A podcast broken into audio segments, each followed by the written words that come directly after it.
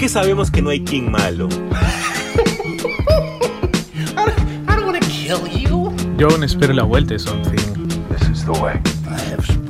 Lo mejor del mundo geek en un solo lugar. Y es porque aquí nosotros nos tomamos las cosas bien en serio.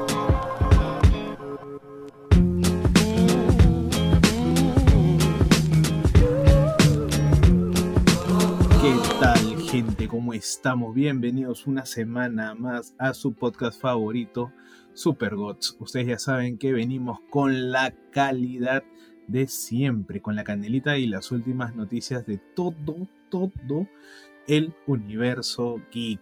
Pues, ¿no?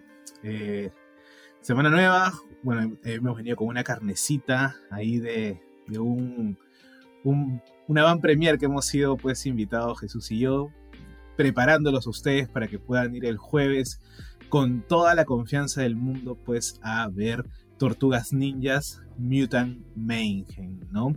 Eh, la verdad que ha sido una gran experiencia, ya lo vamos a compartir más adelante, ¿no?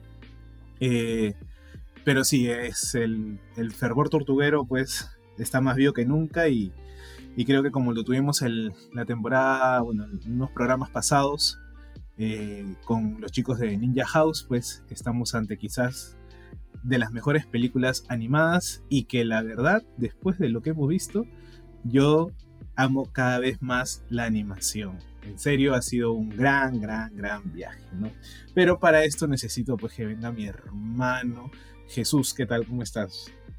¿Qué tal José Carlos? ¿Cómo estás? ¿Qué tal gente? ¿Cómo están? Bienvenidos a un nuevo episodio de Super God Podcast. Como decía José Carlos, ya vimos eh, eh, las tortugas ninjas Mutant Mayhem o Caos Mutante. Vamos a hablar el día de hoy sin spoilers de ella y sí, coincido con José Carlos con lo que es un gran año para la animación. Ha sido un gran año por todo lo que ha significado con un montón de películas. Incluso si el guion no ha sido tan bueno, hay muchas buenas películas de animación, como por ejemplo Sirenas eh, vs. Kraken. Hace poco la he visto, muy buena animación de DreamWorks. Excelente. La historia es como que más o menos pudo ser mejor, pero realmente una buena animación. Tal vez para hilar con todo esto, José Carlos, y lo que ha pasado en el mundo de la animación, es que también lo que hablábamos en el anterior episodio con la huelga de guionistas y actores hace que todo se retrase.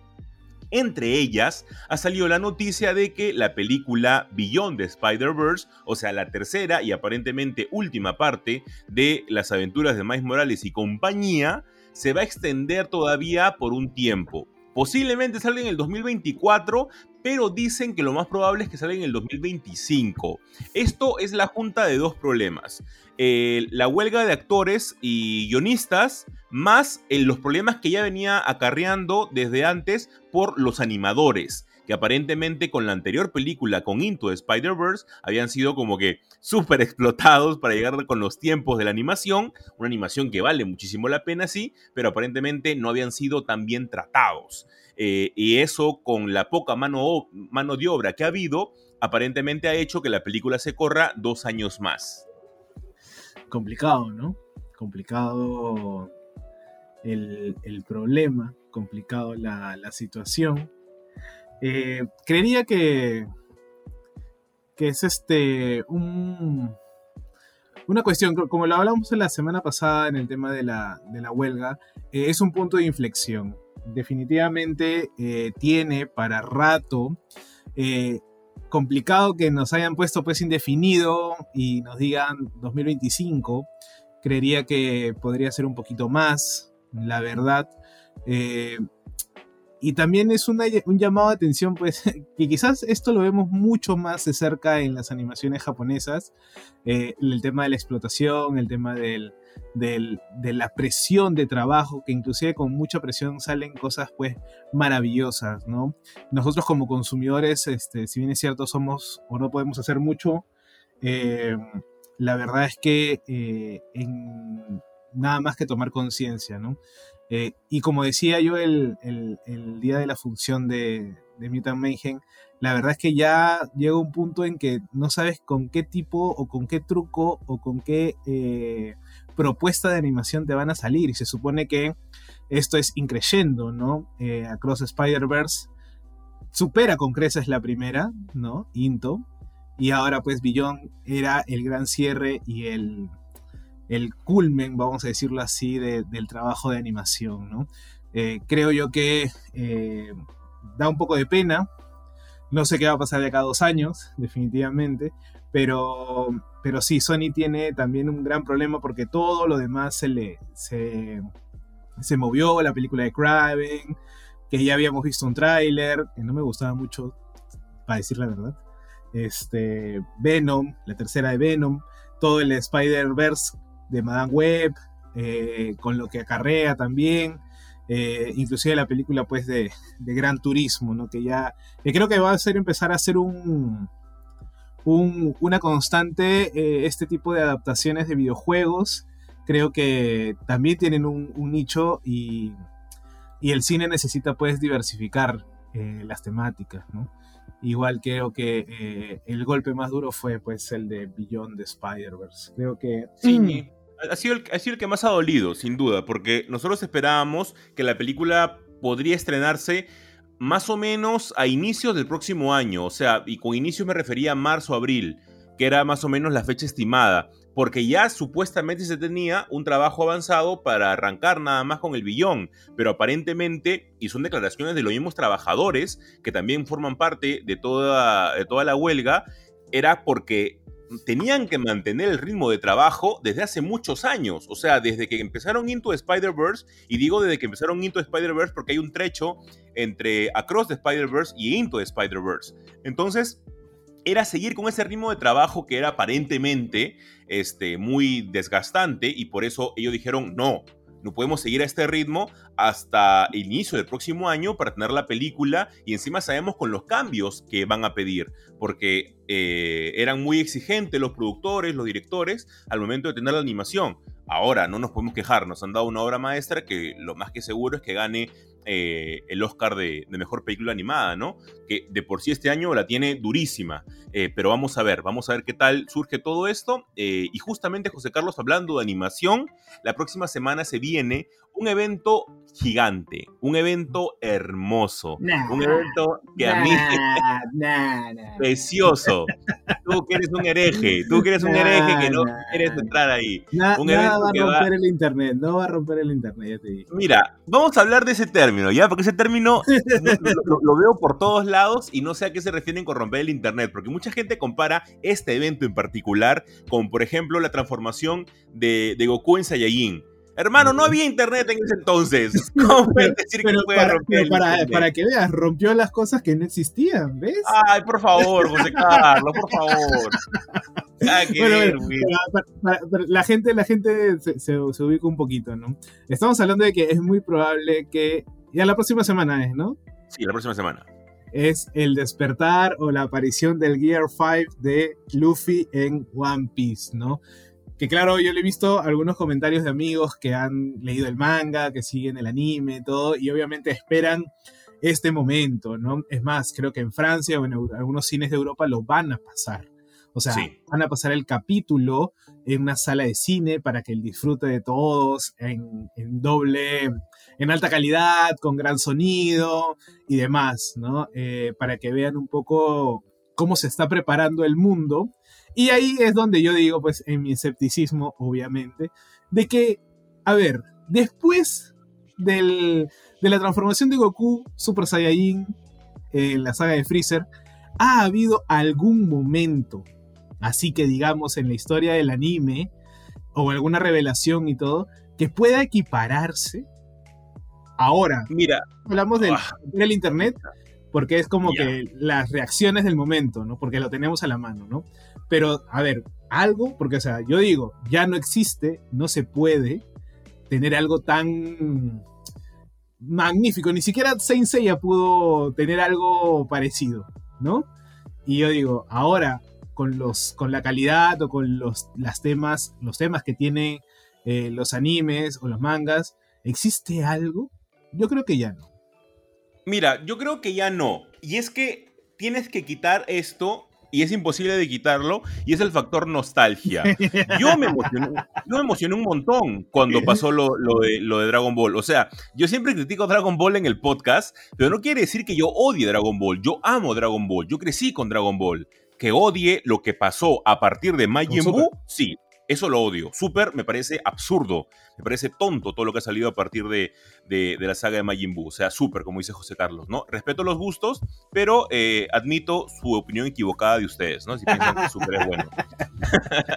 pero lo que sucede aquí es que yo me emocioné también bastante con, el, con la llegada, con la aparición del Super Saiyajin, sobre todo porque la narrativa se prestaba de una manera alucinante, ¿no? te habían dicho de una leyenda del Super Saiyajin, pero que supuestamente había muerto, eh, que el Super Saiyajin era una persona legendaria y que posiblemente sea Vegeta, ya, un montón de cosas que corrían a partir de ahí y que al final fue Goku, eh, Goku el que se transformó por primera vez en Super Saiyajin. Eso fue alucinante, pero si lo pasamos a nuestra época, con nuestro contexto, no ha habido. Han, sido muy poquitas y acá muchos me pueden decir, no, Jesús con Shigeki no Kyojin, por ejemplo, con el, con, el, con el retumbar, puede ser. Sí, también que ha generado tendencias, pero en nuestro contexto, en nuestro background. Entonces ahora, de esta manera, con el background, siendo el anime y el manga más vendido, más visto, etc., y con tal vez uno de los fandoms más grandes, yo creo que One Piece tal vez se pueda equiparar a lo que nosotros vivimos en esa época, con los parámetros de esa época y con los nuestros ahora, a lo que fue Goku con el Super Saiyajin. Mm, la verdad que, mira, yo debo, debo seguir eh, pensando y diciendo que no creo. A no ser. Es que tú no has visto One Piece, pues, José Carlos. No, no, Por pero, eso pero, al, margen de. O sea, yo te digo del momento. O sea, a ver. Ya. Eh, no creo que sea spoiler. Creo que la gente que ya sabe o esta más. ¿Qué espera, espera, espera, espera. ¿De qué, de, qué, de qué? ¿De qué? O sea, lo que quiero saber es qué implicancias hay narrativamente ah, del Gear 5. ¿Por qué? Porque yo digo, a ver, el Super Saiyajin lo cambió todo. O sea, era, tenía mitología, tenía un gran lore, tenía... Gran pregunta. ¿No? Tenía este, esta posibilidad de empezar a elevar la, la escala de poderes también, o sea, habíamos visto el Kaioken, Kaioken por 20, y ahora el mítico Super Saiyajin, ¿no? Que claro, cuando Vegeta, Trunks, Gohan ya adquieren el Super Saiyajin como que no, no es muy épico ni, ni revelador, más que la de Goku, ¿no? Entonces, por eso te digo, o sea, que quizás, quizás la de Gohan, la de Goten, pero por sorpresa, nada más, porque no nos los imaginábamos, pero nada más. Entonces, narrativamente, el Gear 5 en One Piece, ¿qué implicancias tiene? Ok, perfecto, perfecto. Eh, mira, es una pregunta muy buena, es una pregunta muy buena y no creo que sea spoiler. Si es spoiler, por favor, si consideran que es spoiler la explicación que voy a dar a partir de ahora, porque el, el Year 5 es importante, sáltense un minutito. Eh, el Year 5 es muy importante porque cuando Luffy se transforma en el Year 5, suenan unos tambores, que es unos tambores que radican a partir de los bombeos de su corazón. Entonces, ahí en esos, en esos, este, en ese resonar que tiene Luffy, es muy familiar y es por eso de que la isla de Wano, que es un elefante gigantesco, lo reconoce como eh, Joy Boy. Joy Boy es una imagen o una persona o un título, y digo de esta manera porque todavía se conoce muy poco, únicamente hemos conocido muy pocos rasgos de este personaje, que existió hace muchísimos años en One Piece y que fue extremadamente fuerte y que nadie sabe qué le pasó, pero que también tiene mucha, mucha implicancia con el nacimiento de los mundos dentro de One Piece y también con el siglo vacío. Joy Boy aparentemente fue una persona muy, muy poderosa eh, y se menciona, en One Piece hay unos cuadrados gigantescos que se llaman Poneglyph. Los Poneglyph eh, son cuadrados que guardan parte de la historia, que es la única forma en la que se ha podido aprender de lo que pasó en el siglo vacío. Dentro de estos, de estos cuadrados gigantes se menciona Joy Boy. Y es por eso de que se dice que la fruta que Luffy ha, ha consumido es la fruta eh, justamente que Joy Boy tenía en ese momento, que era la Gomu Gomu no Mi. Entonces, todo este es una, ¿cómo llamarlo? Un bagaje, un, un, este, un background que encierra mucho más grande de One Piece, que está muy, pero muy interesante. Entonces, por eso de que todos los fans, a partir de, acá, sabemos que hay un antes y un después, porque Luffy se ha convertido nada más en el manga eh, una vez más en el GR5 no se, ha transformado en ese Gear una vez más. pero sabemos que es ya tan poderoso que puede hacer frente a los personajes finales, por así decirlo, de la trama, que ya de por sí estamos en el arco final de One Piece. Ya, ya, entonces está bien, sí, creería que con esa explicación eh, funcionaría o tendría las repercusiones. Ahora, eh, y evidentemente esto entra solamente pues al, al, fandom que conoce, que disfruta, que sabe de, las implicancias y, la comunidad, pues, ¿no? Yo creo que eh, según esto, creería que sí podría ser equivalente si es que tiene todo este... Me gustó mucho esa parte donde dices que tiene que ver con la creación de los mundos, ¿no? Si tiene esa, esa, mitología o ese lore y demás, creería que sí tiene eh, forma de, competir. Es más, creería que hasta podría ganarle al retumbar, ¿no? De, de, Shingeki. Eh, y, por ahí, pues, tener la, posibilidad de, de, jugar o, de estar al nivel del, Super Saiyajin, porque cambia. Sí, acá sí hay una, un cambio de narrativa. Quizás muy tarde, vamos a decirlo eh, en el sentido de que ya para dar un culmen, un término, eh, y no para expander más, aunque bueno, sabiendo que es One Piece, imagino que este último tramo pues durará unos cuantos, unos cuantos años, ¿no? Entonces, este... Sí, sí, claro. Porque eso pues es un último arco, ¿no? No es un última, este... Hay dos términos, justamente el segundo se me, se me fue. Es arco y...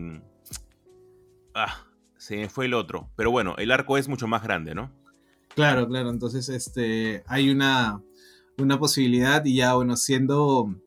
Bueno, para que lo hayan planeado para un, un, teatro o un cine... saga. Saga y arco. Saga.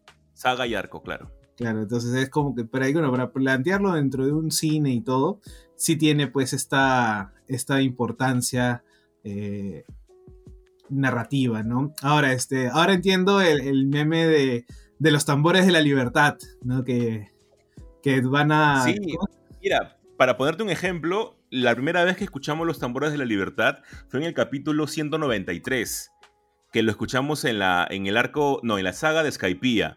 Ahí el, uno de los personajes escucha los tambores, sale y más o menos ve esta figura de, de un hombre riéndose, matándose de la risa en contraposición a la luna. Y luego dice, él se queda sorprendido y luego se da cuenta que no es este que no es Joy Boy, ¿no? Sino es nada más una figura que él ha visto. Y luego, en el capítulo 1071, que vamos a ver ahora, justamente el, el, GR, 5, se dibuja nuevamente esta silueta en contraposición a la luna, ¿no? Que fue la, la que vimos en el capítulo 193. Entonces mira el nivel de narrativa que tiene Oda, todo, todo bien pensado, ¿no? Me imagino que ya no hay un, un Year 6, ¿no?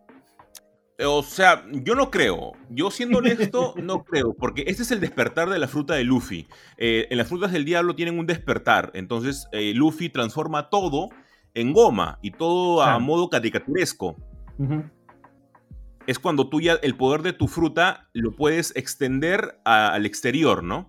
Es como cuando Pegasus usaba el mundo caricatura en Yu-Gi-Oh! algo así. Claro, algo así. Ah, muy, oye, bueno, yo estoy viendo el, diseño del, personaje o el, dibujo. Y la verdad que está muy, muy, muy paja. No sé si ya hay figura de eso, pero. Eh, han, han, salido ya justo en esta, en esta última Comic Con, han salido todos los. Todas las figuras no anunciadas. Y están, están bravasas todas. Claro, con el pelito tipo fuego, este, todo vestido de blanco. Se ve, se ve muy. Muy, muy, muy poderoso, ¿no? La verdad que, bueno. Sí, está hermoso para los, para los fans y fanáticos del One Piece. Entonces, este, sí es un momento. Mira, pues One Piece, José Carlos, por favor. Hay una página con la cual lo puedes ver mucho más, mucho, mucho más rápido, porque lo puedes ver cortado. Te cortan algunas escenas que no, que no alimentan la trama y lo puedes ver mucho más rápido. Si quieres, míralo ahí. Pero te prometo que te va a gustar. Conociéndote, te va a gustar. Bueno, sí, la verdad que al menos tiene un buen soundtrack. Eso sí, me escucho a veces los soundtracks de, de One Piece en la, en la tienda porque el chico con el que trabajo, mi amigo Dajo, un saludo para él, este, él también le gusta One Piece, ¿no? ¿El Dajo que yo conozco? Así es, el Dajo que tú conoces. Gran persona, gran persona. Él, se, mandó también su, su enviciada pues con, el One Piece, ¿no? Y ya, bueno, yo tendría que, darle, darle un poco, un poco de, de ¿cómo se dice? Este, de, confianza a, este anime, a ver si... Hermano, no te va a defraudar. One Piece no ha defraudado absolutamente a nadie. A nadie que ha visto One Piece que ha dicho, ok, me voy a fumar todos estos mil, episodios. Mil, capítulos, mil capítulos. Claro, me voy a fumar estos mil capítulos, en serio, a nadie ha decepcionado. Llega un punto de One Piece en la que, o sea, One Piece siempre es increyendo. Siempre ahora, es ahora, ahora una, una, pregunta así. ¿Tú crees que One Piece, o sea, cuando termine todo, ya eh, de acá a unos, no sé, 3, 4, 5 años quizás, eh, la gente del futuro, si es que hay un futuro, verá, se mandará con el, con el, con el reto de, de verse One Piece? Sí, no me queda la menor duda. No me queda la menor duda. Si la gente todavía, yo veo gente que, comienza a ver Naruto, imagínate con One Piece. Mm, sí, pues no. A mí, no me queda la menor duda que sí, que la gente va a seguir viendo One Piece. Es más, muchas veces que la gente me ha preguntado si es que One Piece termina horrible, o es el poder de la amistad, o luego, sigue Two Pieces y cosas por el estilo. Eh, a mí me da igual. O sea, si One Piece termina ahorita, igual One Piece me ha dado muchísimas alegrías, he llorado, he, sufrido con One Piece, así que creo que no hay problema. El viaje ha sido mucho mejor que, la meta, que ni siquiera sé cuál es. Siempre, siempre es mejor el viaje que, el destino, por ahí dicen, ¿no? Sin duda alguna. One Piece es, increíble todo esto lo que nos está dando. Y gente, si son fanáticos de One Piece, júntense con sus patas, vean el GR5, eh, que entre patas griten, festejen, lloren, hagan absolutamente todo. Y se juntan con sus patas, nos etiquetan a nosotros para poder ver sus reacciones ahí juntos con el g ¿y, acá nadie va a hacer algo? Sí, unos amigos me han invitado, eh, han alquilado el Teatro Canut, en el que se hace hablando huevadas. sí, sí, sí. teatro, la hay una chica que, ha este que ha organizado todo esto, muy crack la chica, este y unos amigos justamente vamos a ir a ver ahí el, GR5, así que vamos a ver, ojalá que salga todo chévere. genial, genial, bueno, sí, merecido. Están agotadas las entradas, ¿ah? Ah, que todavía con entradas fue vendidas ya, Dios mío. Sí, ya están agotadas, está todo sold out. Va, a ser toda una tarde, noche, porque imagino que el, capítulo que era lo, lo estrenarán. No, el capítulo lo suben el domingo en la mañanita y es más, a veces el sábado hasta en la noche lo puedes encontrar. Pero van a pasar como que los últimos dos, tres episodios, va a haber sorteos, va a haber como que una banda. Todo, todo, un, todo un trabajo ahí de. Sí, hermano, la, la, comunidad de One Piece es bien intensa, o sea, es bien, amorosa, son nakamas de, de verdad todos, todos con cosplay, por favor, así. Este... Por favor, yo, yo voy a ir con, con mi sombrero de paja, me voy a hacer mi tajo yo debajo, debajo del ojo, ahí para ir a ver el GR5, que sin duda va a estar muy, muy chévere. José Carlos, pasamos a la siguiente noticia del bloque y es que hemos tenido el tráiler de Gen V, que es la serie spin-off del universo de The Voice. Yo lo que había comentado en algunas historias era que me gustaba lo mucho que se estaba alejando todo esto del cómic porque vemos que la comparación que nosotros podemos tener con este grupo, con el que existe de por sí en los cómics, es muy diferente. Acá lo han llevado más a una especie de, de High School Musical, de Elite, de élite, de élite, de Claro, de élite o de élite, pero al modo de The Voice, ¿no? Y me gusta eso me encanta cómo los productores de esta serie se dan cuenta de lo que funciona y lo que no en el cómic. Y yo creo que lo que funciona en el cómic ya lo han extraído, ya saben cuál es la esencia y a partir de, acá ellos hacen su historia. Y es por eso que el tráiler al menos de la serie se ve muy buena, ¿no? Sí, la verdad que sorprende mucho. Eh, porque tampoco es que te deje ver muy bien cuál va a ser el desarrollo, solo te han dicho está el colegio, salen por ahí este personaje que conocemos como Ashley, ¿no? La, que trabaja en Boat, la que este, se empezó a quedar calva de tanto estrés. Eh, sale por ahí. Eh, me sorprende que esté este, este chico James Perdomo, que es el, el interés amoroso, no, el hermano, el hermano de, de, Sabrina, en las oscuras aventuras de Sabrina, esa serie de Netflix, ¿no? Eh, o su primo, su primo creo que era. este, muy buen actor, ¿no? Y, tener ahora la, la, entrada de estos muchachos eh, con una chica que parecer creo que maneja la sangre, ¿no? O forma armas tipo, ¿cómo se llama? Power, ¿no? En Chainsaw Man, más o menos. Este, me gusta mucho. Y como tú dices bien, este, bueno, la verdad es que esta referencia a élite pero con superpoderes, le he visto como en 3, 4 personas. Y yo, la verdad espero que no sea como élite, definitivamente. Eh, esperaría que sea inclusive un tono distinto a realmente The Voice, porque a ver, son como que todavía adolescentes, todavía no están muy pervertidos dentro del, del mundo corporativo de Vogue y demás.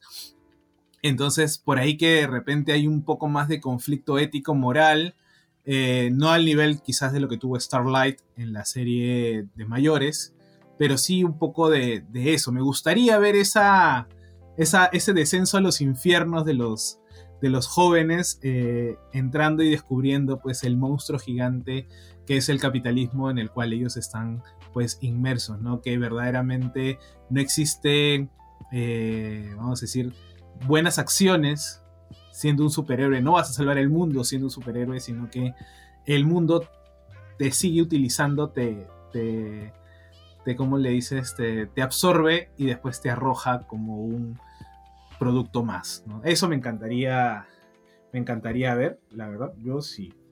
Sí, porque de ley también se nota que hay una chica que se opone a todo esto, ¿no? Hay una chica que al menos que de esa vibra en la que no quiere estar dentro de este, de este mundo podrido de, los superhéroes y quiere hacer como que las cosas bien, pero es el contexto el que te, arrastra, ¿no? Va a estar muy interesante toda esta serie, ¿ah? me, gusta un montón.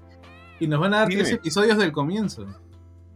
Sí, o sea, va a ser como que todo súper, súper de arranque, así que eh, ojalá que esté a la altura de The Voice. The Voice de por sí todavía vamos a tener que esperar un, trayecto más. La serie estrena el 29 de septiembre, o sea, dentro de poco nada más. Y ojalá que esté a nivel para poder aguantar un poquito más las nuevas temporadas de The Voice. José Carlos, tenemos una última noticia en este bloque y es algo que a ti te encanta. son los sí, sí, Sí, sí. Como he hablado de One Piece de esa manera airada, emocionada, ahora tú te toca hablar de los kaijus y algo de lo que ha pasado con nuevas películas.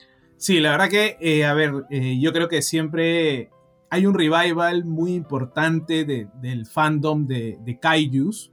Eh, sobre todo, pues a raíz del Monsterverse, no podemos negar que el impacto ha sido muy, muy, muy favorable, por más que Godzilla vs. Kong haya sido no una gran película como Rey de los Monstruos, pero tiene ahí pues su fanaticada, inclusive eh, sirvió para que mucha gente se interesara también en el material original de, Toho, o al menos en la primera película, ¿no? Eh, las eras del, de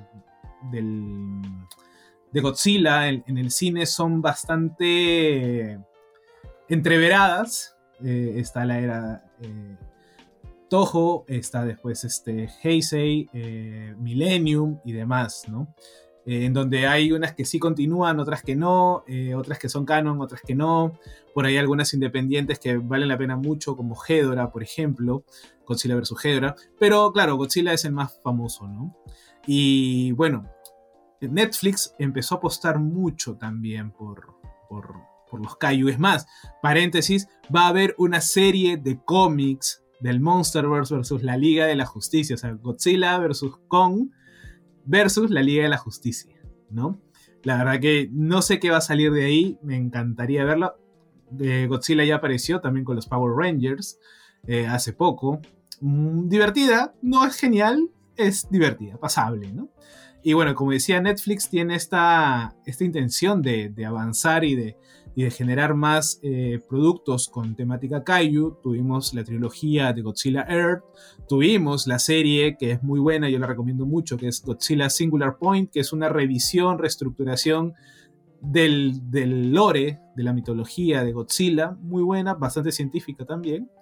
Y este, inclusive Amazon Prime tiene pues este Ahora Shin Godzilla y dentro del de paréntesis pues, está Shin Kamen Rider en su catálogo. ¿no? Si no les han visto pueden ir a verla, ¿no? Y ahora pues Netflix apuesta por revivir a Gamera, el, al que le llaman el amigo de los niños, pues fue obviamente porque en su película eh, original Gamera no era un kaiju pues que destrozaba o que trataba de aniquilar el mundo, ¿no? Pero ahora eh, sí, ahora Netflix ha reestructurado y relanzado a Gamera con Gamera Rebirth, una serie de seis episodios en donde al parecer Gamera se va a enfrentar pues con cinco kaijus.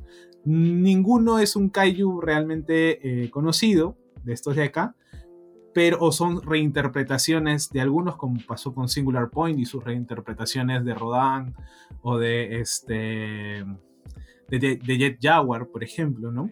Y eh, cayó de sorpresa porque también es ahorita nomás que va a ser estrenada. Está siendo programada para el 7 de septiembre. Eh, lanzaron así de, golpe. Creo que en esta huelga de guionistas y actores, pues vamos a empezar a ver mucha producción asiática. Bueno, para los que ya ven, no va a ser nada, nada del otro mundo, pero al parecer va a ser un gran vacío que va a poder ser eh, colmado, ocupado pues con estas producciones, ¿no?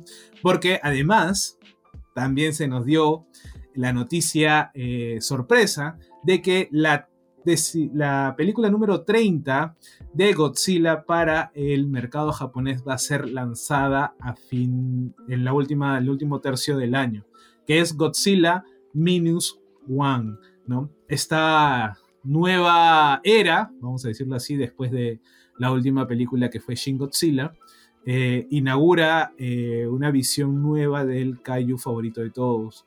Eh, es importante y creo que nos emocionó mucho, al menos al fandom, porque vemos un diseño de Godzilla entre que parece el del Monsterverse y como que también tiene una visión nueva a los Shin Godzilla.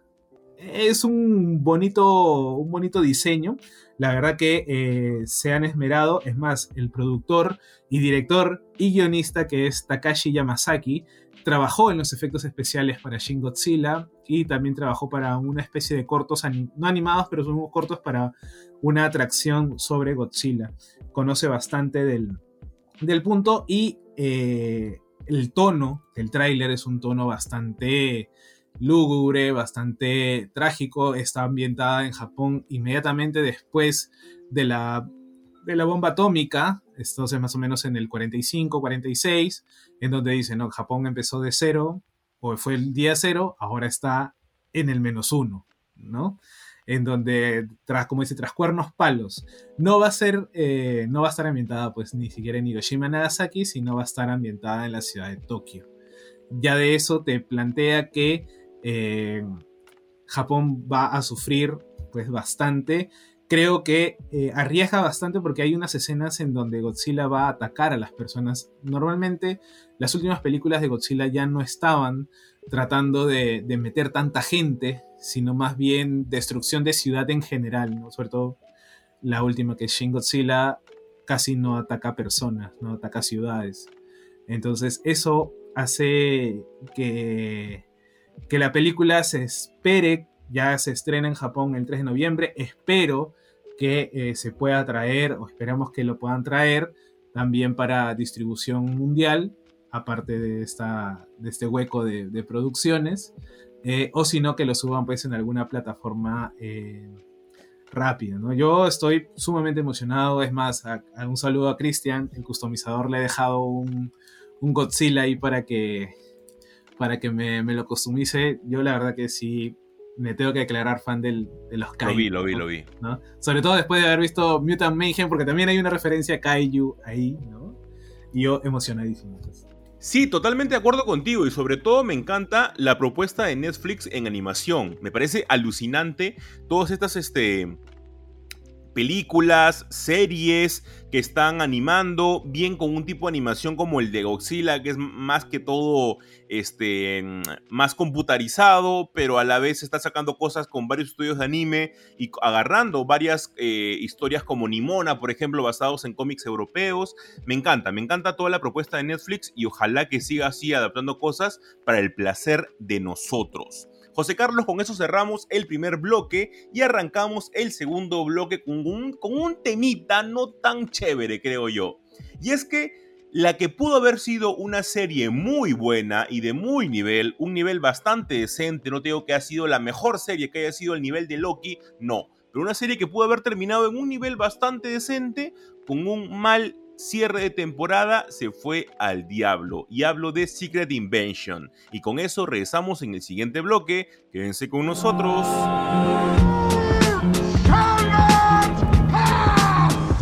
Es que sabemos que no hay King malo. Yo aún espero la vuelta de Something. Lo mejor del mundo geek en un solo lugar. Y es porque aquí nosotros nos tomamos las cosas bien en serio.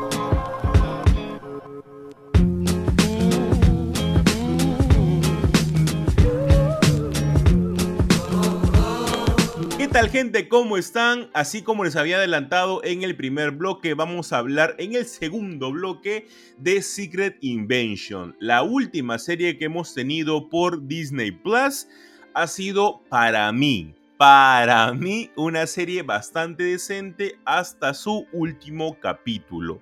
Obviamente la serie ha estado muy alejada de su, de su cómic, el cual es un comixazo, Bendis en su prime, nos ha dado una muy buena historia sobre una invasión alienígena prácticamente con un montón de infiltrados y que no sabes con quién estás hablando o con quién estás trabajando y donde la gran frase, ¿cómo sé que no eres un Skrull? se hizo muy famosa. La serie lamentablemente ha terminado muy mal. Hemos tenido prácticamente, y ya creo que no es spoiler porque ya han pasado algunos días desde su estreno, hemos tenido una batalla prácticamente entre dos Super Skrulls, en las cuales fue más que un Super Skrull porque había agarrado ADN de, de, varios de los personajes de Marvel, de varios superhéroes, entre los cuales ha sido un cambio alucinante. La serie abre muchísimas puertas eh, que de por sí nosotros no queríamos, en lugar de cerrar otras puertas y con varios vacíos en el guion. Y el gran vacío se llama Rhodey. nosotros obviamente decimos que Rhodey fue cambiado por un Skrull luego de Civil War. Pero a pesar de eso, eh, implicaría que Rhodey no sepa eh, lo de Thanos, no sepa lo de la muerte de Iron Man y un montón de cosas y no tiene mucho sentido. Podemos agarrarle sentido porque muchos me pueden decir, Jesús, hay una frase en Infinity War en la que Roddy dice, sí, yo también eh, cambié mucho. Sí, pero es muy forzado. Es muy forzado. Roddy prácticamente eh, tiene una escena también en Infinity War en la que le rompen el traje de War Machine y él no puede caminar y está herido y no hay ningún tipo ahí de, indicio que se vaya a transformar. Sabemos que los Skrull cuando están heridos tienen problemas para poder mantener su imagen humana, entre comillas. Y es por eso de que Roddy está tranquilo. Hay muchos vacíos en el guion que justamente producen esto. Pudieron haber agarrado otro personaje de Marvel en otro tipo de momento y pudieron haberlo transformado en un Skrull o sin llegar muy lejos varios Skrull que era el que infiltrados que era el punto también del cómic. A mí me deja un mal sabor de boca esta, esta serie.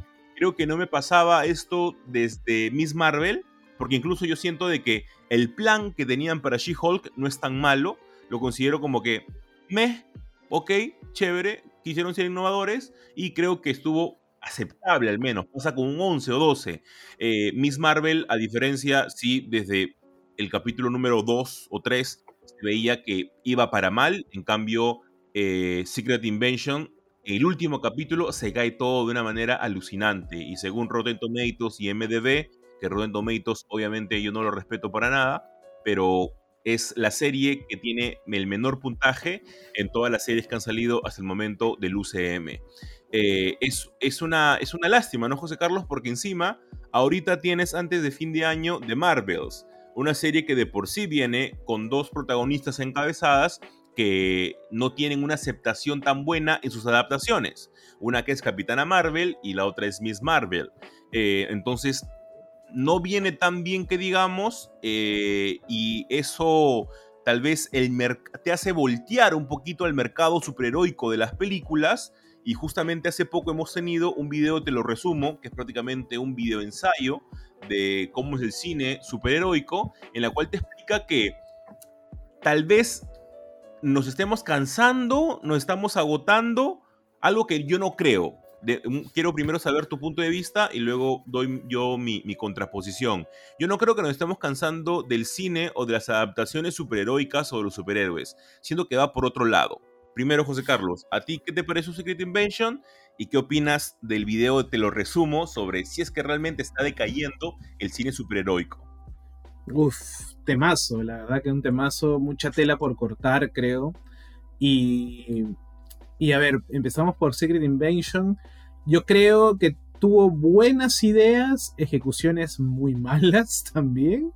Eh, como bien dicen, el, último episodio fue eh, quizás como el último episodio de She-Hulk, ¿no? En el sentido de que fue un... Ya, o sea, así era la cosa y no te termina de, cuadrar. Eh, porque, a ver, la tónica estaba muy bien era una tónica de espías, era un juego de, roles, era un... Nadie sabe, entre comillas, nadie sabe para quién trabaja, cada quien tenía su propio plan y también su as bajo la manga, cada quien tenía ciertas eh, motivaciones para, para, ejercer o gestar su, su, su, papel. El propio Nick Fury, eh, Gia, inclusive, ¿no? Este, había, tenía, tenía sus muy buenos talentos, ¿no?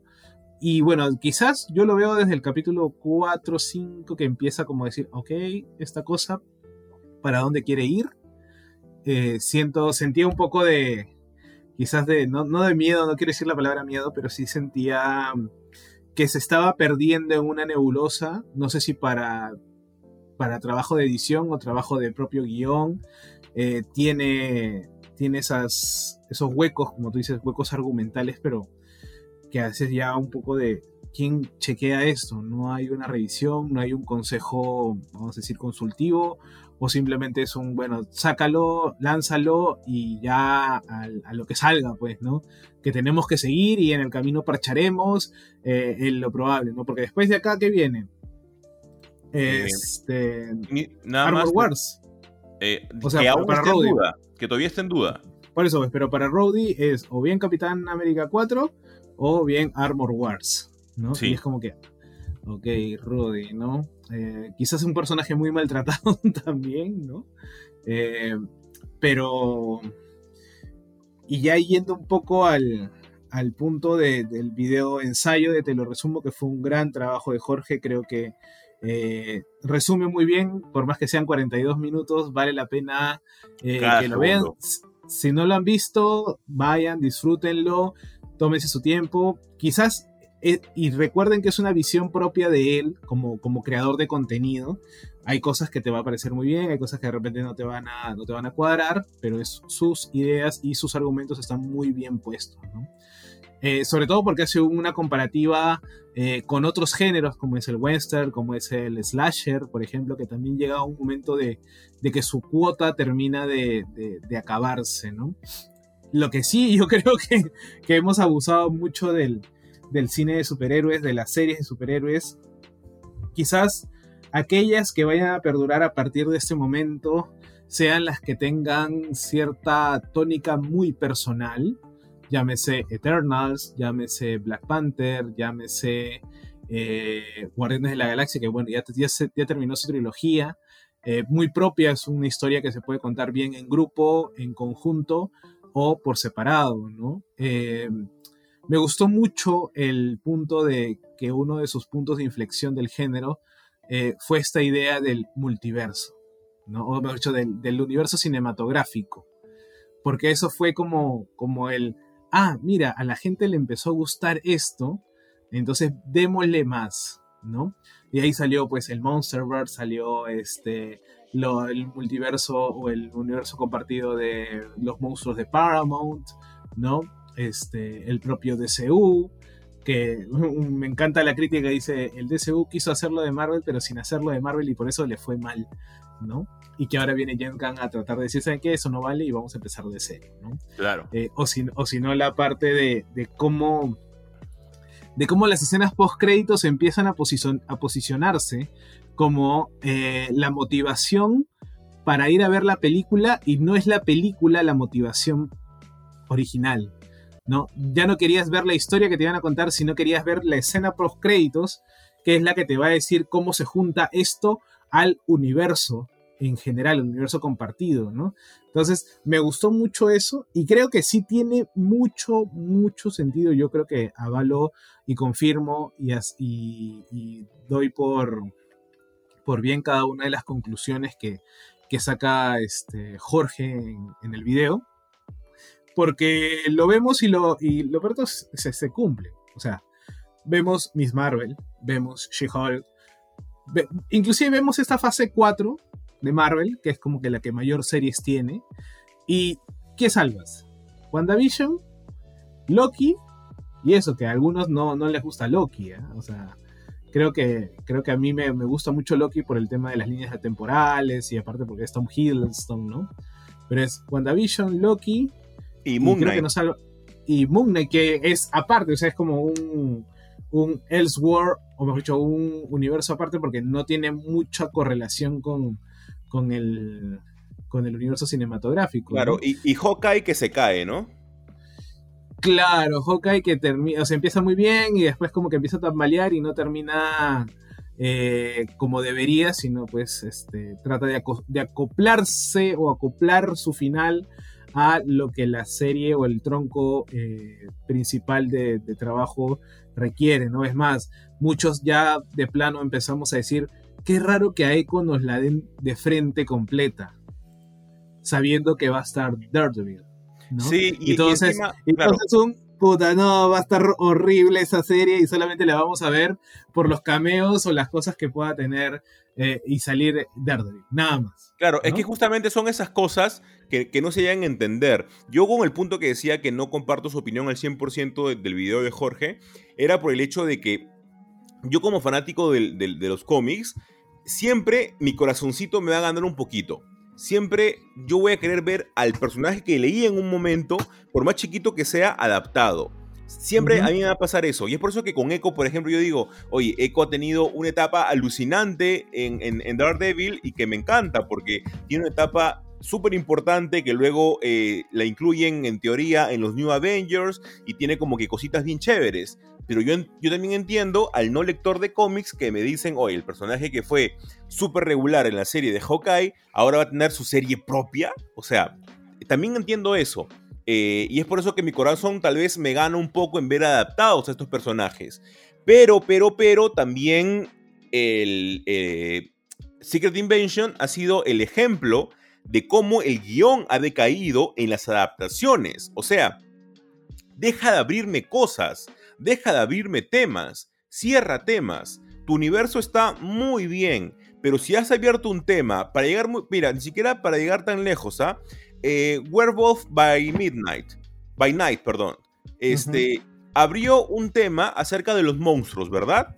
Abrió el tema de Swamp Thing, abrió, abrió el tema del werewolf. ¿Por qué no lo sigues tratando en, tus, en tus series o de repente en tus películas a llegar? ¿Por qué sigues abriendo todo esto y de que es más que seguro que únicamente quieras personajes para llegar a un Secret Wars?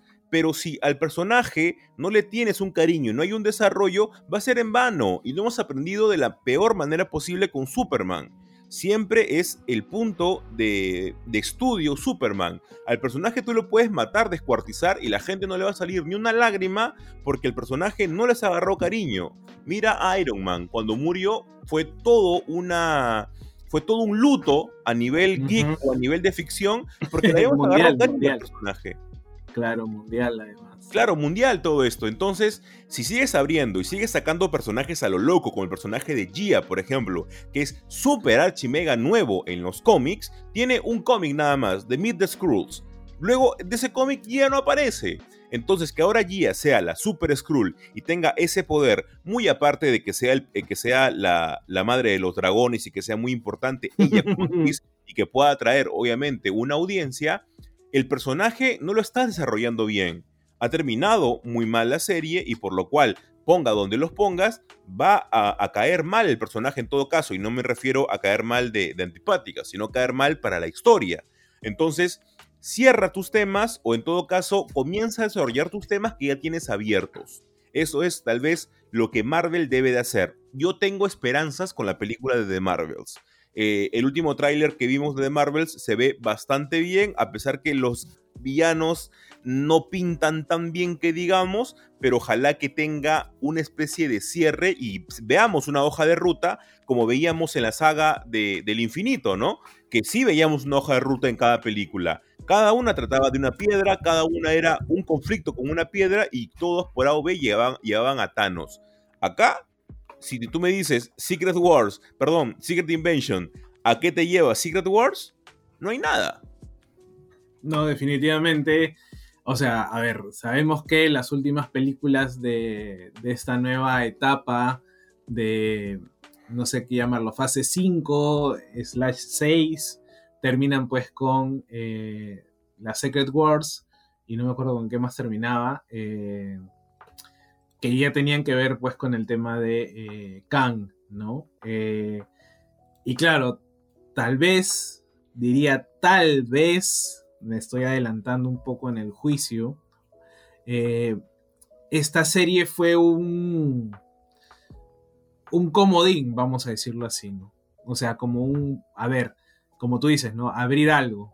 Ahora, la serie ha tenido muchos personajes fuertes, o sea, estaba eh, Gia, estaba eh, Talos, estaba Nick Fury, estaba, ¿cómo se llama? María Hill. Estaba la muerte de María Hill encima, ¿no? No, pero también, ¿cómo se llama este. El. Garrick? No, Garrick. Ahí. ¿Quién fue el nombre de. Ajá. Eh, este. Él, ¿no? O sea, eh, estaban, son cuatro personajes, vamos a decir, eh, duros. Duros en el sentido de que. Gabrick. Gabrick, ¿no? Que son, que son fuertes, duros, ¿no? Bueno, por ahí Olivia Colman también, ¿no? Que tal vez es la que, la que se salva de la serie pero porque es Olivia Colman. Claro, porque es Olivia Colman. Yo digo que es porque es Olivia Colman y actúa muy bien. Sí, que sin duda. Entonces, pues tienes estos cuatro, vamos a decir, tops de duros de enfrentarse. Y si no sabes hacer una buena dinámica con ellos, terminas haciendo cualquier cosa. ¿no? Por eso es que eh, en The Marvels, el punto de inflexión para The Marvels es cómo puedes hacer que las tres puedan eh, tener una dinámica no forzada de trabajo. ¿no? De que sus narrativas se encuentren en un punto en donde puedan este, jugar contra ya sea el villano o, este, o en todo caso poder eh, superar esta, esta crisis. ¿no? En cambio, en, Secret Invasion, si bien es cierto, era un todos contra todos, nadie sabe para quién trabaja, cómo sé que no eres un Skrull, se terminó disparando los pies en ese intento de hacer un caos, porque como bien dije, cada quien tenía sus propias eh, motivaciones y sus propios haces bajo la manga, que no terminan pues de colaborar para el bien de la narrativa. Eh, creería yo, como bien dice Jorge, de que el punto eh, de resurrección, entre comillas, para el género de superhéroes, estaría pues en ver esas películas fuera de los universos cinematográficos, fuera de las eh, propuestas compartidas, por más que se deslicen eh, spin-off dentro, como por ejemplo The Batman, ¿no? con Pattinson, tiene desliz para, para varios spin-off, como el del pingüino, eh, que van a, vamos a tener una segunda película, pero siempre pues en su propio universo. en cambio, para Marvel, o sea, creo yo que después de esto eh, y de esta fase 5, la verdad que lo que yo estoy esperando es simplemente una buena película de los Cuatro Fantásticos. O sea, dame una buena película de los buenos Cuatro ¿no? Porque es, es, quizás el punto a donde... Porque yo no podría aguantar una película, otra película mala de los Cuatro Fantásticos. No, yo tampoco podría aguantar. Ya, ya con esto los personajes estarían malditos ya. Ya sería muy, muy difícil eh, tratar de, de, tener mejor desarrollo que o sea, a ver, a ver, para poner mis ideas en, orden. En orden, en orden. Sí, en orden, porque estoy un poco alterado y ofuscado con todo esto lo que está pasando. Es que realmente a mí me encanta el UCM, me encanta, me encanta todo lo que, lo que he vivido, pero siento que está yendo por un mal camino. Eh, tal vez de los personajes que tienen las mejores historias en los cómics son los Cuatro Fantásticos, que por muchos años fue pilar dentro de Marvel, que paró la olla dentro de Marvel Comics. Entonces, tienes ahí todo el, toda la materia prima para poder hacer una gran historia. Quieras o no poner a Víctor Von Doom. Se los dejo a su criterio. Si quieren ponerlo bien, si no quieren ponerlo tan bien. Todavía, todavía lo tenemos esperanzas todavía. Claro, todavía, aún, aún hay esperanzas, pero puede ser, mira, hasta con el hombre topo puedes hacer una gran historia. Así la pongo.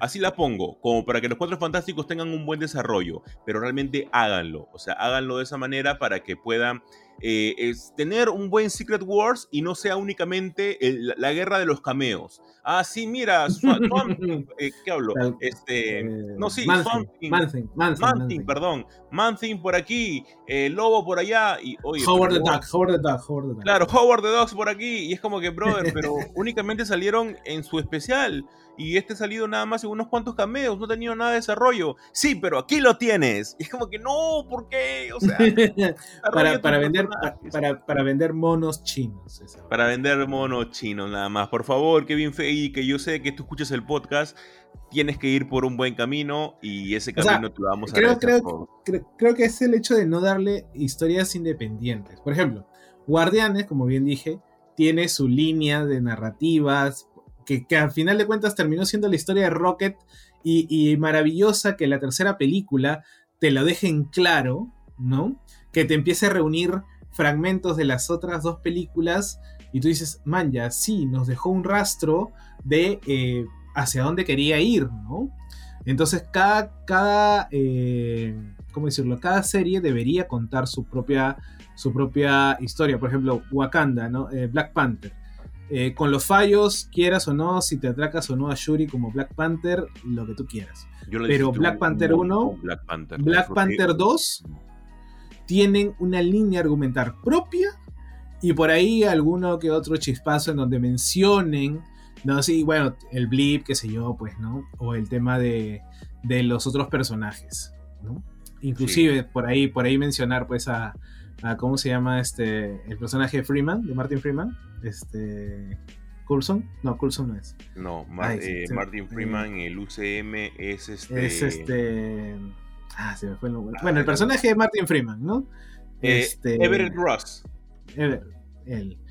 Este y por ahí que salga, sea el contacto por política, vamos a decirlo, ¿no? Pero tiene su propia historia, ¿no? En cambio, buscar que la serie sirva de catapulta, sirva de referencias, sirva de y deje de lado su propia esencia. Por ejemplo, ¿no? Si ustedes ven los primeros tres, dos, tres capítulos de Circuit Invasion, la verdad que es una muy buena serie de espías, un buen, trabajo, una muy buena buen trabajo de política, inclusive de, de, ver cómo se trabaja.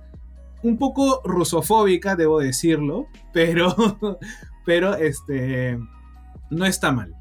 Pero ya después la segunda parte de, la serie termina en un, en un, ¿cómo decirlo? En un mamotreto, en donde ya no se sabe hacia dónde quiere ir, dónde quiere parar. No sé si ya para este tiempo ya habían avisado, no sé si el, si el tema del, del abuso de, efectos especiales, de CGI, de la huella, no, Y, se, vio, se vio horrible, se vio horrible toda la batalla. Yo estaba como que, no me des una batalla si quieres, pero dame, dame la esencia de lo que ha sido el cómic. No te pido lo mismo, dame la esencia de que... Sí, dime. No, que o sea, no, no, tuvo que terminar con algo épico, o sea, terminar no, para nada. No tiene que ser épico, o sea, a ver, la pelea de Namor con Shuri es buena y todo. Sí, pero, pero no termina siendo el final final. Claro.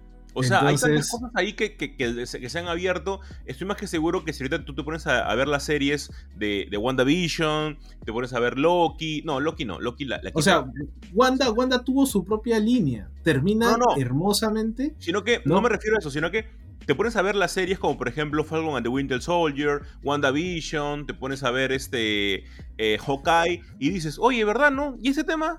oye, ¿verdad? ¿No? ¿Y este personaje? Oye, ¿verdad? ¿Qué pasó con esto? Y es como que tienes 50 temas abiertos y prefieres por otro rumbo. Une tus temas, ya lo hiciste antes en la saga del infinito, pero no sé por qué siguen por este rumbo. Yo, creo, que nos, hemos saturado. Yo creo que se ha saturado. Nos hemos saturado un poco, pero también el, yo creo que es saturación, pero también es calidad del guion. hay una calidad del guion muy, muy baja y que han querido, yo creo que, abrir personajes sin cerrar otros. Pero creo que hemos hecho ya bastante catarsis eh, con, Secret Invention. Igual la gente los animo a que puedan ver la serie y ustedes saquen sus propias conclusiones. Siempre es eso lo mejor. Que nadie les diga... ¿te, has dado cuenta que hay mucho. Hay mucha, ¿cómo decirlo? Este, mucho hate sin sentido. O sea, em, es, como, es, como, como que de plano ya estaban quemando la serie porque, a ver, no sé qué. Ah, porque hicieron la, la intro con, con inteligencia artificial. Sí. yo digo, yo estoy en contra de la inteligencia artificial, pero creo que para la serie tenía coherencia. Obvio, obvio, claro que tenía relevancia. Claro. Entonces, ¿por qué no hacerlo? ¿no? Pero ya la gente, así como. bueno, esto lo iba a guardar para, para el siguiente bloque, pero es así como, como este chico que, que escuchamos en el, en, la, en el estreno de la película de las Tortugas Ninja, que empezó a sacar interpretaciones de cualquier lado y de empezar a decir cualquier cosa. Y es como, a veces este, eso, ese, esos juicios, o esos prejuicios, mejor dicho, ya nublan el, querer ver la serie. Por ejemplo, si me dice, ah, no, la serie tiene mala, mala este, calificación, ya no la quiero ver. Sí, sí. Tienes que verla eso es lo porque Hay, hay cosas que van a resurgir. Ahora, es cierto que, pucha, ya la gente que entra al UCM eh, tiene que saber que tiene que leer un montón o tiene que saber un montón de personajes y demás, porque ya estamos en un nivel no, no principiante como, como la, la, era del infinito, ¿no? Sino ya estamos en un proceso mucho más eh, complejo, porque ya están entrando a jugar las líneas del tiempo, las, las incursiones, y que son conceptos que si bien estaban en los cómics mal que bien usadas, acá en, las películas, en las series también van a ser mal que bien usadas, ¿no? Entonces, vamos a ver qué tal, qué tal, este, qué tal recepción. Yo creo que mucha gente ya se está bajando del barco.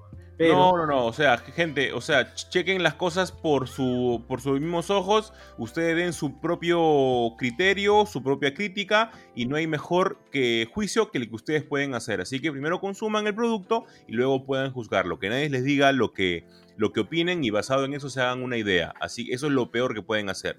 Y con eso, José Carlos, cerramos el segundo bloque Super God Podcast para poder hablar en un tercer bloque muy a grosso modo y muy rápido de lo que nos pareció la película nueva de las Tortugas Ninja, Caos Mutante. Así que quédense con nosotros.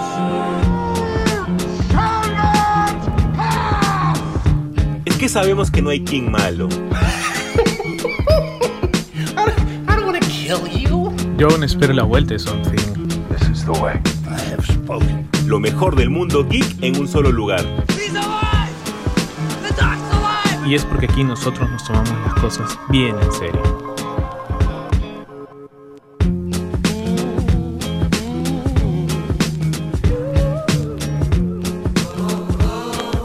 ¿Qué tal, gente? Llegamos al tercer bloque de este su podcast favorito de la semana. Y como bien habíamos anunciado, fuimos invitados por gracias a la gente de Ninja House a el estreno de Tortugas Ninjas, Caos Mutante o Mutant Mayhem, como quieran llamarlo, ¿no? La gran esperada nueva película animada de las Tortugas Ninja, eh, producida por Seth Rogen y un montón de gente a los doblajes. La verdad que ha sido una gran, gran, gran experiencia, una gran película. Si tuvimos que quedarnos con algo, eh, creo que es un buen punto de partida para un, ya no sé qué número de revival va a ser de, de la franquicia. Y es una franquicia que se va reinventando y haciéndolo muy bien. Tiene una libertad creativa en cambiar los orígenes de los personajes, adaptarlos mucho mejor, no invalida eh, los anteriores es más como que ahí hace un, pequeño guiño a, lo, tradicional, por ejemplo, eh, que yo la verdad disfruto y rescato mucho porque se nota que hay amor, es una película con alma, es una película con cariño, es una película con... Eh, no, quiere decir que es una película que va a ganar el Oscar, bueno, que podría pelearle el Oscar de verdad. Puede estar nominada, o sea, tranquilamente puede estar ah, nominada.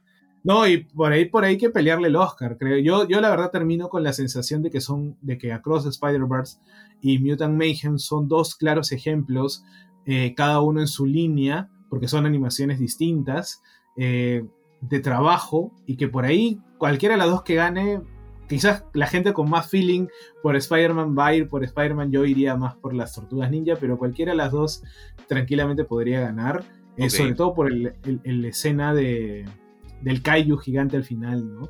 Yo creo que la... Que, no, no, por el Kaiju en sí, sino porque disfruto disfruté mucho de la secuencia. De, Ojo que lo del Kaiju no es spoiler, ¿ah? Yo ahorita estoy controlando a José Carlos. Lo del Kaiju no es spoiler. Está dentro de las figuras. Así que no hay ningún tipo de problema. Está dentro de las figuras, no hay problema. José Carlos, pero igual, igual, igual tranquilo, igual tranquilo. Sí, sí, sí, sí, sí no, tranquilo.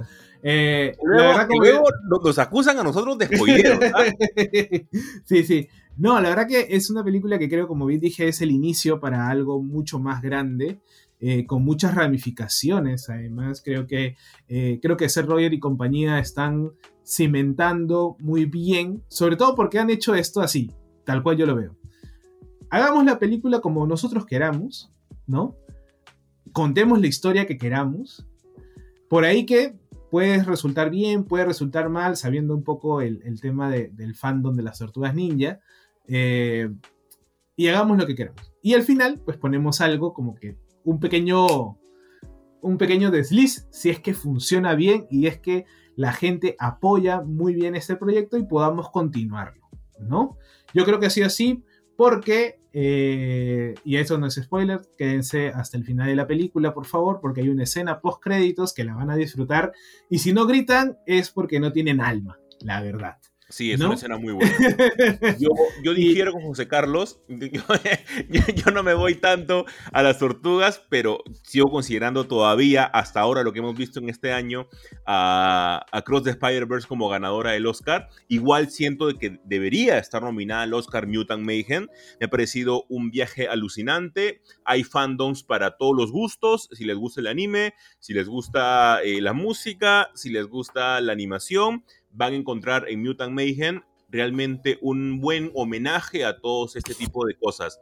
Tenemos una nueva historia de las tortugas, eh, que obviamente varían en cada una de las adaptaciones que tienen, muy bien llevada. A mí me ha gustado, la animación me pareció alucinante. En un momento de la película, y nuevamente no es spoiler, en un momento de la película yo dije, mm, si termina acá, va a ser como que meh, un final como que meh pero da una vuelta que me gustó un montón y siento que la película es muy redondita. Eh, igual siempre con, la, con el mensaje que nosotros no somos el público por más que la disfrutemos un montón. Siempre se trata de captar otro tipo de públicos y en la sala de cine se vio demostrada eso. En algunos chistes, eh, tal vez en chistes mucho más simples, para ponerlo de alguna manera, los niños de la sala se reían más, ¿no? En cambio, en, algunos, en algunas bromas mucho más elaboradas o que implican un conocimiento previo de otras cosas o conocimientos de la cultura pop, ahí era donde todos los adultos nos rompíamos a carcajadas. Entonces, la película es tan inteligente que cumple eso, cumple a varios tipos de públicos y ahí es donde todo el mundo la puede disfrutar, ¿no? Yo al menos por mi lado ya me compré mi, mi van ese mismo día de la, de la ¡Eh! película. y ya se la, y ya se la llevó el customizador Marvel para que, para que la pueda ir.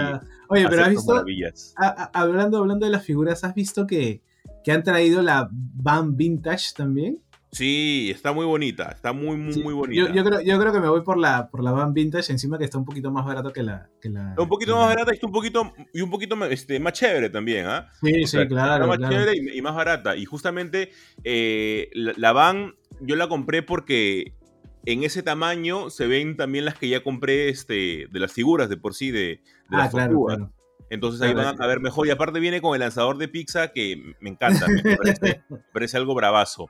Y sí, gente, así que la película se estrena esta semana. Se estrena el 3 de agosto. Vayan al cine, pueden irla a verla con toda la familia. Todo el mundo la puede disfrutar. Y, quédense, quédense, no emitan juicios porque ahí va a haber alguna escena, como bien dijo Jesús, de que es como que si termina acá, me arruina la película, porque claro, hasta cierto punto también hay un, vamos a decir, un lore que respetar. Y yo como fan, ultra fan de, las tortugas, por ahí que le encontraba ciertas cuestiones que no me terminaban de cuadrar, pero que al final, como, como bien y recalco lo que dice Jesús, termina siendo redonda. Eso es lo importante. como la película tiene que defenderse sola argumentalmente desde que empieza, con sus propias líneas de trabajo, sus propias líneas narrativas y cómo termina. Puede que sea eh, un cambio en cierto lore, sí, también, no hay problema. Por ahí alguna escena un poco asquerosa también, pero bueno, eso es parte. Tiene de todo la película. Eso, es parte de, lo que han querido hacer y la verdad que eh, dentro de todo se disfruta y, este, y tiene un mensaje muy bacán. Hay un mensaje muy. Tiene. Muy. Tiene varios mensajes chéveres, ¿ah? Tiene, o sea, en, algún momento, en algún momento están pensando y, van, y es muy probable que lo, que, lo, que lo piensen que están viendo una película de X-Men, definitivamente. ¿De qué? Si es que conocen de los X-Men. Si es que ah, conocen a los X-Men y los, las temas que trabajan sus líneas de. Bueno, no las, no las contemporáneas, sino las primeras. En el tema de de la discriminación o la aceptación o la inclusión inclusive. Eh, uh, tiene, tiene, mucho eso y aparte también tiene mucho de bullying, o mejor dicho, de lucha anti-bullying. José Carlos, por favor, tranquilo, tranquilo, por favor. No, lo digo porque... y, y, y, pobre, y pobre que se quejen de Abril, ¿ah? Definitivamente, pobre que se ah, quejen de Abril. o sea, de, eso ha habido unas quejas alucinantes. No, no, todo... Un pata me, hecho todos juntos, nos vamos acá al Parque de la Pera y los espero ahí. Un ¿eh? pata me comentaba en un video acerca de lo de Abril, creo que te lo pasé, y era ilógico, pues, la queja de Abril. O sea, porque, porque tenga e, esa apariencia Abril, se vienen a quejar, mucha gente, es, es lo mínimo, pues lo mínimo, no tienen nada que quejarse, no tienen ningún tipo de sustento. Pero bueno, vayan a ver Mutant Mayhem o Caos Mutante a partir del el 3 de agosto. José Carlos, con eso nos despedimos, un gran podcast con mucha polémica, con mucha carnecita y nos escuchamos la próxima semana. Chau, chau, gente. Chau, chau, gente. Chau, chau, amigo. Nos vemos, nos escuchamos la próxima semana. qué sabemos que no hay King malo? Yo aún espero la vuelta de Something. Lo mejor del mundo geek en un solo lugar. Y es porque aquí nosotros nos tomamos las cosas bien en serio.